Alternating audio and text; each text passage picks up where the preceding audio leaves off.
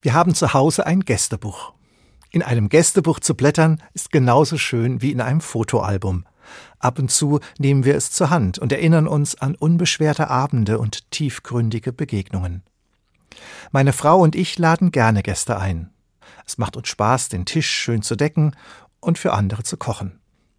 Aber es muss nicht immer ein aufwendiges Essen sein. Manchmal bestellen wir einfach eine Pizza und öffnen eine Flasche Wein.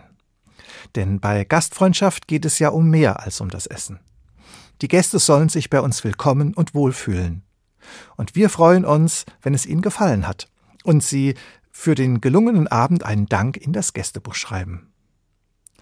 Beides steckt für mich in dem Wort Gastfreundschaft. Der Gastgeber schätzt es, dass die Gäste gekommen sind. Und die Gäste schätzen es, dass der Gastgeber sich um ihr Wohl kümmert.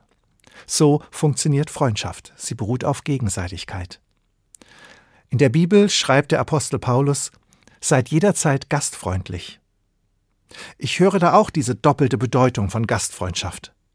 Nehmt euch Zeit füreinander, nehmt einander wahr, seid freundlich zueinander. Er spürt, was der jeweils andere braucht und was ihm gut tut, als Gast und als Gastgeber. Gastfreundschaft wird dort zum Segen für die Gäste wie für den Gastgeber, wo wir aufeinander eingehen, Interesse zeigen und uns einander wertschätzen.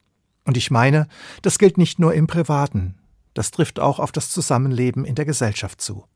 Wohl darum, sagt der Apostel, ladet gerne Menschen ein und ihr übertrefft euch gegenseitig an Wertschätzung.